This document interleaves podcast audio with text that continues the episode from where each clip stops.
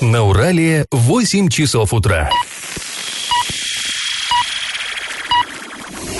В эфире немного аналитическая, немного юмористическая и слегка музыкальная передача «Заварники» на радио «Шансон Орск». Для лиц старше 12 лет. Доброе утро, привет всем-всем-всем. В эфире программа «Заварники». И сегодня с вами в этой студии мы, Эльвира Алиева. И Павел Лещенко. А, друзья, напоминаем, что слушать нас можно не только в эфире, но и на подкастах в разделе «Заварники» на сайте урал56.ру для лиц старше 16 лет. Можно слушать со своих мобильных устройств. Ну что же, сегодня мы обсуждаем новости, но начинаем, как обычно, со старостей. Пашины старости. Орск, всем известно, город э, рабочий, но всегда он славился не только своими трудовыми традициями, но и традициями спортивными. Даже в самые-самые сложные годы арчане всегда показывали класс на соревнованиях разного уровня. И вот в архиве, знаете, мне удалось найти такой удивительный документ. Датирован он январем 1943 года. Вообще, когда вот смотришь э, бумаги того времени, просто мурашки по коже. Но мы понимаем, 43 год, это время э, для страны просто страшное. Шла война, и до победы было, причем шла-то давно уже, уже народ успел, как бы сказать, очень от нее устать. То есть э, она вымотала уже, вот вытянула все силы из народа, и при этом победы еще близко даже не было видно. То есть э, это шла как раз тогда битва под Сталинградом, чтобы вы понимали. Еще не было даже перелома в войне. Потом все-таки стало полегче, наши стали наступать, и как-то стало понятно, что все-таки наша берет. А тогда было все вот это непонятно, это неизвестность. И в тылу, конечно, голод, холод, болезни, кошмар. Но тогда, вот 76 лет назад, в Орске была сформирована команда и лыжников – вот представляете, да, вот среди всего вот этого ужаса. Есть постановление горсовета, в котором так говорится. В трехдневный срок укомплектовать команду лучшими лыжниками города в количестве 10 человек и приступить к систематическим тренировкам. Ну, в связи с чем все это э, было сделано? Тогда э, была объявлена эстафета лыжная, посвященная 25-летию образования Красной Армии. Ну, как раз, да, считаем, 18-й год образования Красной Армии, 43-й год, вот четверть вековой юбилей. И было решено в Медногорск отправить вот наших лыжников, чтобы они там достойно представили наш город. И для них было тоже такая есть интересная трогательная э, пометочка в этом решении. Надо было изготовить 10 лыжных костюмов и 10 пар валенок. Ну, мы понимаем, лыжи были не как сейчас, да, там на ботиночных креплениях, а лыжи такие, как, как у охотников, там, солдат, то есть на ремнях. И вот э, самое, что, как мне показалось, самое такое яркое, самое характерное – спортсмены отправились туда, в Медногорск, а если кто не знает, это на минуточку 80, 80 километров по морозам, по январю. А, истощенные люди, да, которые досыта-то не ели, они отправились своим ходом. 80 километров чтобы поучаствовать вот в этих э, лыжных гонках. К ним присоединили э, еще людей из Новоорска и из Домбаровки, то есть там те тоже были, выставили свои команды, дали им э, лошадку, с санями, чтобы, ну, видимо, сменяться, как-то отдыхать. Но, тем не менее, вот этот весь путь э, ребята должны были проделать своим ходом. Удивительные дела, конечно, но просто титаны были.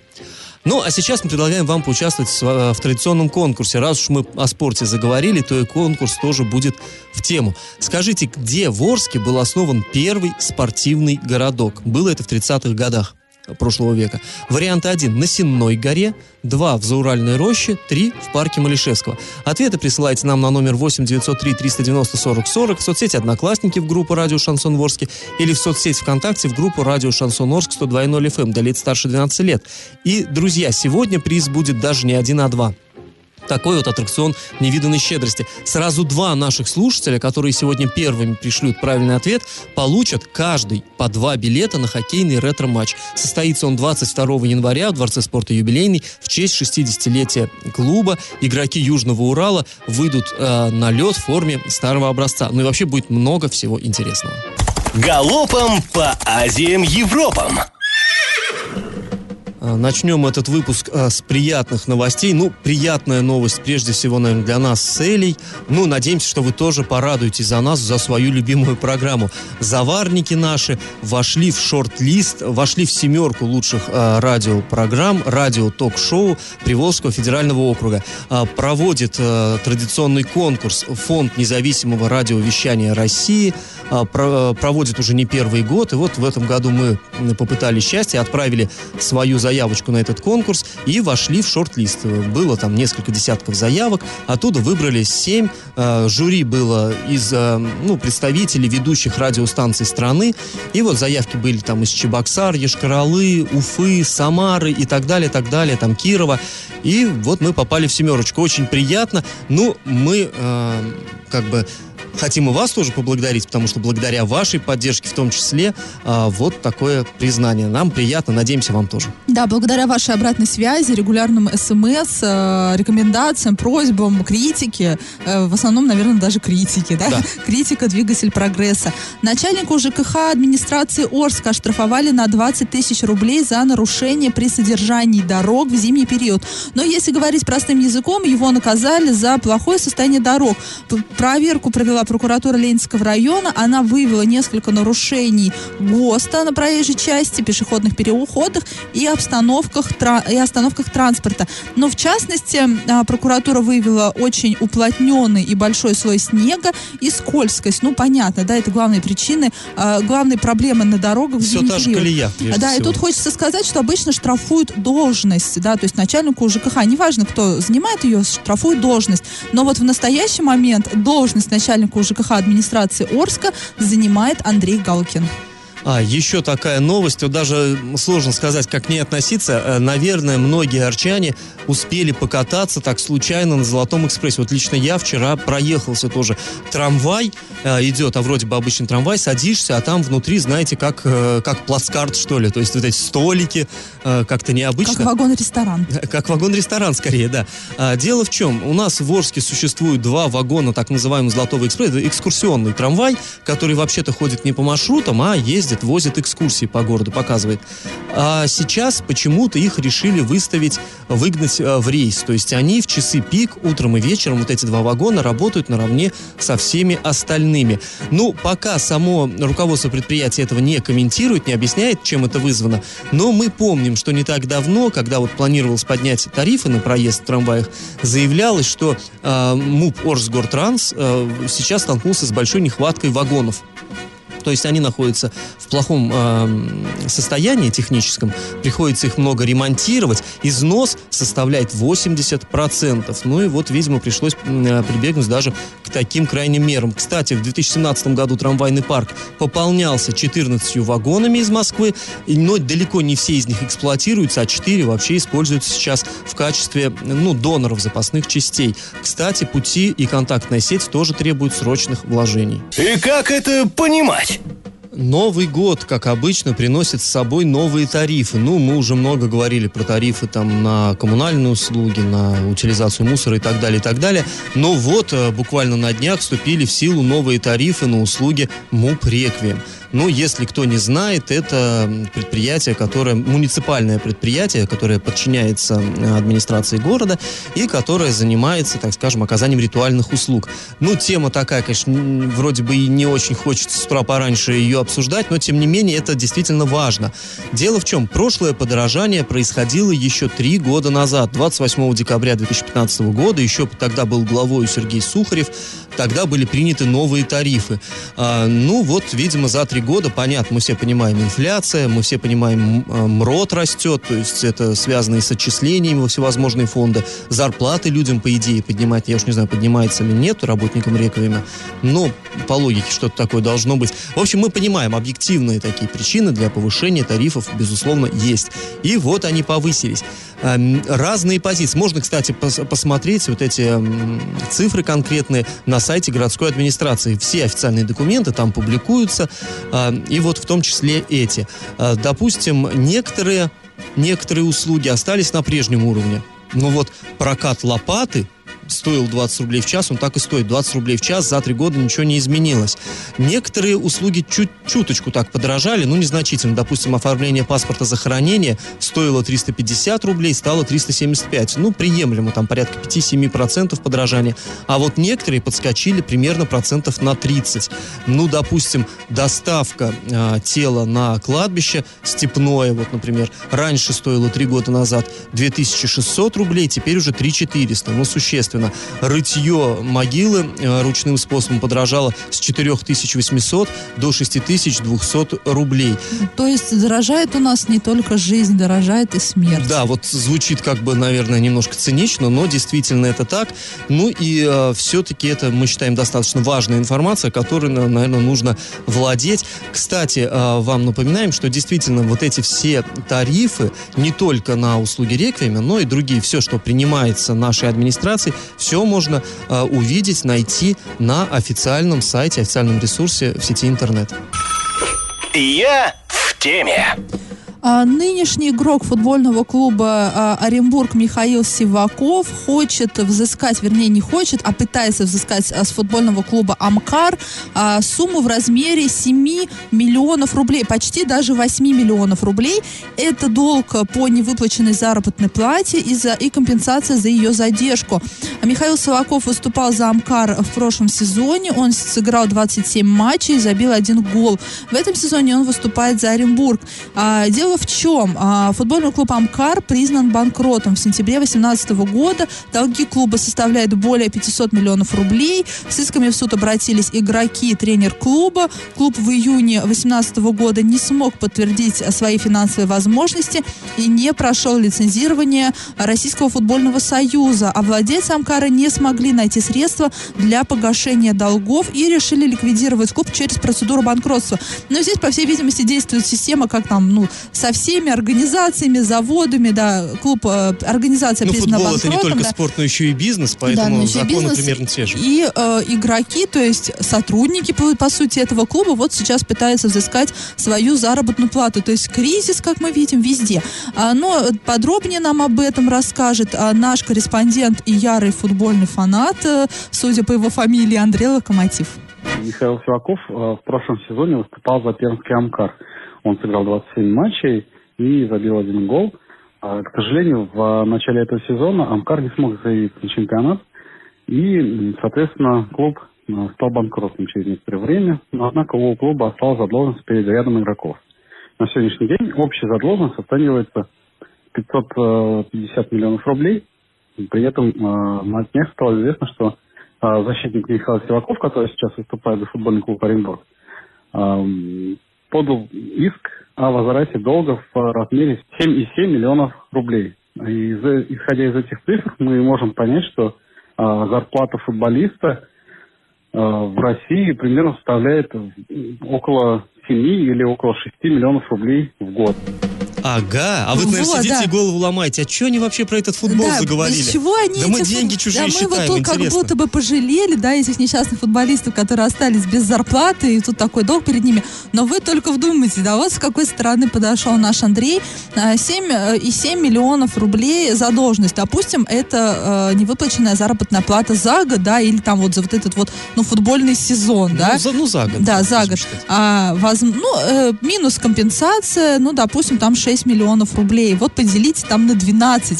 Сколько люди получают в месяц? Кто на что учился? Ну, на самом деле, большой спорт, большие деньги, что же. И а, вообще интересно, сколько а ведь теперь это получает может быть в Оренбурге долг, тоже. Это может быть долг за полгода, а не за год. И вот представь себе, конечно, жалко не получить такую зарплату. Ну, а вообще жалко, конечно, и Амкар, все-таки хороший клуб, всегда интересно было их игры смотреть. Ну, вот больше он уже не участник чемпионата. Ну, подожди, он все еще возможно, он может вернуться в следующем сезоне. Ну, будем на это надеяться. Я в теме. А, к нам обратились родители учеников одной из Орских школ. Конкретно речь идет о школе номер 13.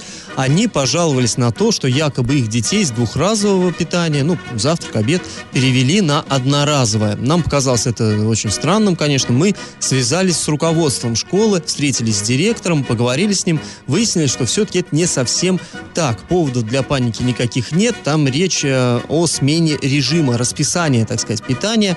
А, ну и почему мы решили все-таки вывести эту тему в эфир?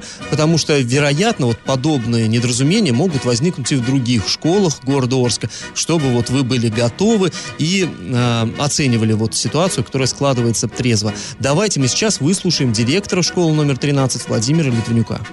Что из себя представляет питание ребенка в школе? Питание ребенка может быть двухразовым, завтрак Вот мне лежит утвержденный, кстати, через э, санэпид-экспертизу прошедший. Перерыв между приемом пищи у ребенка не должен превышать 4 часов. С 8.00 до 13.00 ребенок принимает горячий завтрак. Если ребенок занимается после часа, ему выдается горячий обед. Если ребенок находится больше четырех в школе, родитель может заказать себе своему ребенку обед. Был другой режим, но там были другие проблемы. Там был перерыв между приемом пищи меньше полутора часов, поэтому родители говорили о том, что слишком много еды. Перед Новым годом я провел с родительским комитетом собрание, что после выхода в третью четверть мы будем питаться в соответствии с нормативными документами.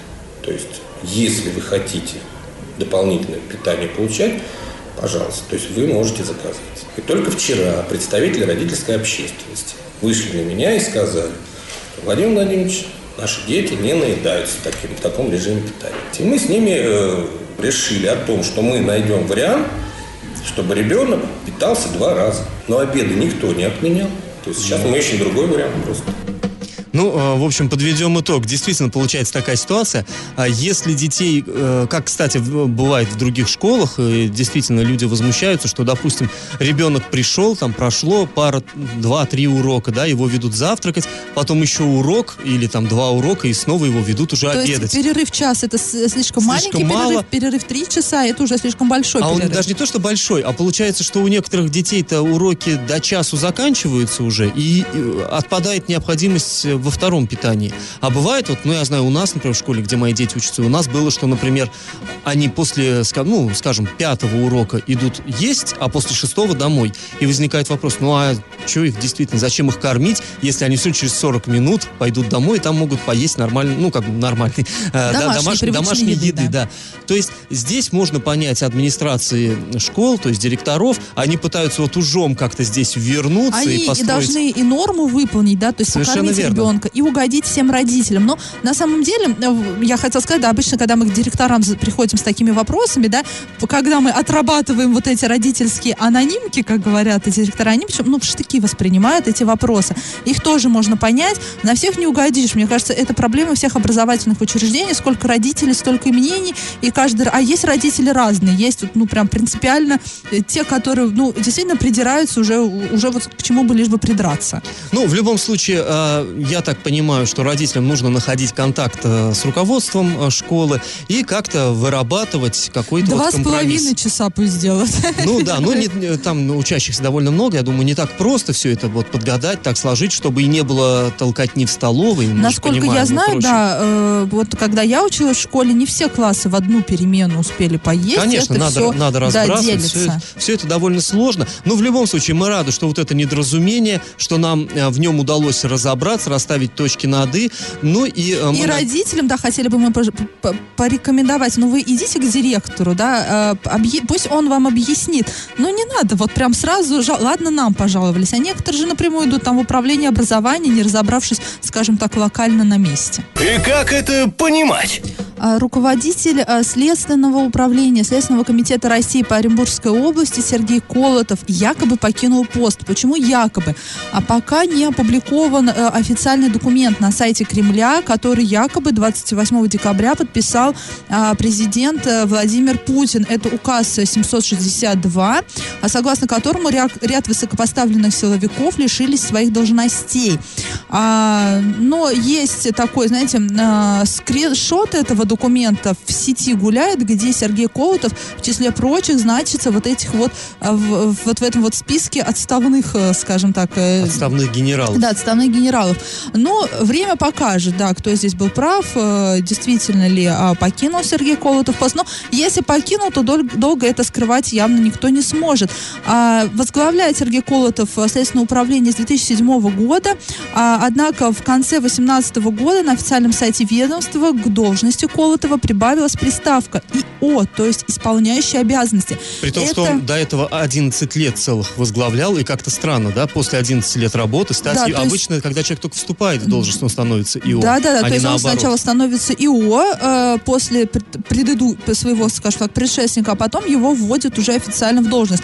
А здесь 11 лет человек был э, руководителем следственного управления, и тут он вдруг становится ИО. То есть в какой-то такой вот обратный порядок. Это действительно очень странно, но на моей памяти еще такого не было. В настоящее время на сайте сказано, что а, исполняет обязанности первый руковод- э, руководитель ис- об- руко- Первый заместитель. да, первый заместитель а, Анатолий Уханов.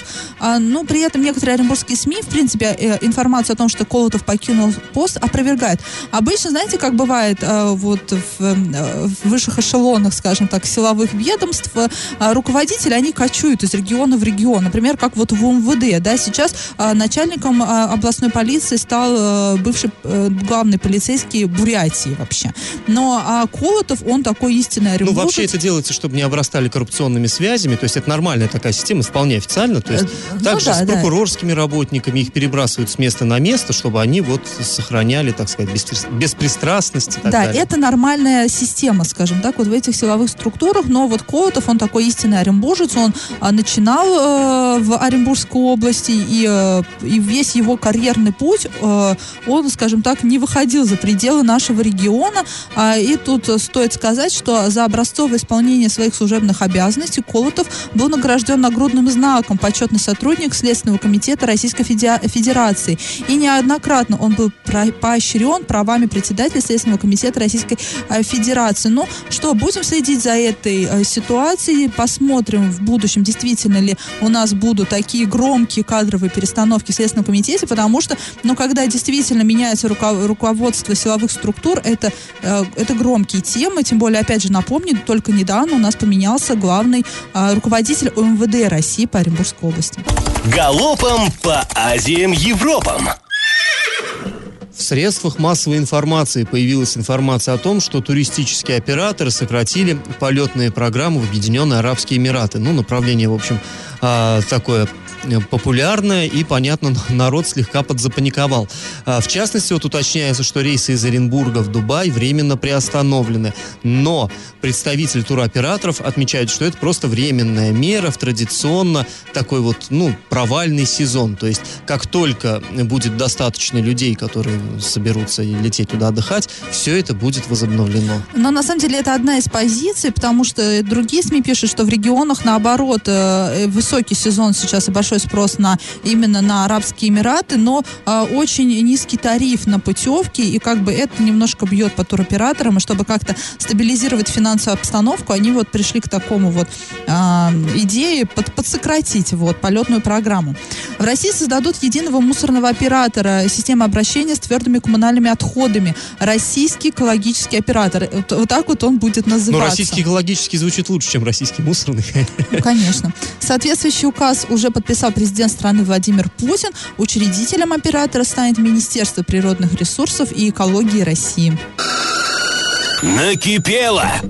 Только вчера мы говорили о том, что на карнизах домов появились сосульки. Некоторые сосульки такие достаточно уже большие. И это все не только на окраинах, да, до которых обычно не дотягиваются руки и не доходит взгляд властей. Это прямо в самом центре города. Это проспект Мира, это вот проспект Ленина в центральной его части. И нам пришло смс. Закон или таблички об опасности на домах города. Вскользь об этом мы и вчера говорили, но теперь можно и подробнее. О каких табличках идет речь? Я не знаю, вы, наверное, может быть, видели. А вот, например, в прошлом году на улице Станиславского такое явление часто было. На некоторых школах в Советском районе я тоже это видела. То есть на крышах, например, есть сосульки и снежные шапки. Рядом, э, так чуть поодаль от дома натянута оградительная лента, э, оповещающая о том, что там опасная территория. И висит табличка «Осторожно, возможен сход снега». Так вот, закон ли это? А, эту тему мы уже как-то давно анализировали, обращались в прокуратуру. Так вот, законом вообще не регламентирована вот эта вот установка табличек и не сказано, а, в какой долгий срок они должны висеть. Но говорится, что а, они могут висеть а, на период уборки вот этих вот сосулек. То есть они как бы оповещают о том, что сейчас сбивают сосульки, и, возможно, ну что-то может кому-то То есть дворники залезли на крышу и внизу поместили. Но я так понимаю, что само, сама табличка как бы она законно там находится. Другой вопрос, что если кто-то пострадает все-таки от схода снега или сосулек, да, она это не будет не являться... Оправ... Как знаешь, как э, та же история с, э, со знаком «Неровная дорога». Когда я помню летом сюда приезжал он, ОНФ, и мы ездили по дорогам Орска, они говорят, слушайте, у вас в Орске колоссальное количество знаков «Неровная дорога». А, очевидно, местные, так сказать, власти считают, что если они знак воткнули, вот этот вот с ямками, э, кочками, то значит... В можно... по-другому это знак называется, ну да. ладно. И как бы они считают, что можно и не ремонтировать. Знак же есть, вот неровная дорога, все соответствует действительности. На самом деле нет, конечно. И этот знак, он тоже, он может появляться временно, вот пока ремонтируют дорогу, пока вот... То есть это не, он не должен это... это никак их э, власти там, никак... Не обезопасит, и да. Да, совесть чище от этого не станет. Не снимает, да. совершенно. И э, у нас просто как бывает, работы не ведутся, а табличка висит. И как бы если ты не увидел табличку и попал по вот этот вот э, снежную лавину с, э, с крыши сошедшую, то ты виноват. Нет, это не так. Эти таблички действительно, они оповещают о том, что на крыше ведутся работы. А вот и, и так, ну и вроде как бы срок нахождения этих табличек и э, вот этой оградительной ренты рядом с домом и на доме не регламентируется, но зато регламентируется то, что сосульки и снежная наледь с крыш должна убираться вовремя. Это самое главное. Пусть эти таблички висят. Главное, чтобы снега не было на крыше и льда не было. И тут уже вся ответственность лежит на коммунальщиках и на вас, жители Орска. Потому что если вы видите, вы звоните. Вы звоните в 050 службу и обращайтесь в свою управляющую компанию. Не проходите мимо, потому что э, в следующий раз эта сосулька действительно может упасть на вашу голову. А если у вас не кипело, то не держите в себе. Пишите нам во все мессенджеры по номеру 8 903 390 40 40. Пишите в социальные сети, в Одноклассники, в группу Радио Шансон Ворске, ВКонтакте, в группу Радио Шансон Орск 102 и 0 FM эм для лиц старше 12 лет. Раздача лещей. Ну и наступило у нас время подводить итоги нашего традиционного конкурса. Друзья, первый спортивный городок. Включал он в себя стадион, волейбольную площадку, легкоатлетические снаряды, там турники, брусья и все такое прочее. Он находился в Зауральной роще. В 30-е годы вот этот городок принадлежал спортобществу «Спартак». Правильный ответ сегодня два. И сегодня у нас два победителя. Первым э, правильно ответил у нас Владимир. И прям буквально через пару секунд э, смс прислала Валентина. Так вот, они получают приз, каждый по два билета на ретро-матч Южного Урала. Мы свяжемся с победителями и объясним, как им можно будет а, получить свой выигрыш. Ну, друзья, слушайте нас не только в эфире, но и на подкастах. Напоминаем, раздел «Заварники» на сайте урал56.ру для лиц старше 16 лет. Можно также подписываться со своих мобильных мобильных, App Store, Google Play в помощь. Ну, а на сегодня мы с вами прощаемся. Этот час вы провели с Эльвирой Алиевой. И Павлом Лещенко. Пока, до завтра. Завариваем и расхлебываем в передаче «Заварники». Каждое буднее утро с 8 до 9.00 на радио «Шансон Орск». Для лиц старше 12 лет. Радио «Шансон». СМИ зарегистрировано Роскомнадзором. Свидетельство о регистрации Л номер ФС 77 68 373 от 30 декабря 2016 года. Для лиц старше 12 лет.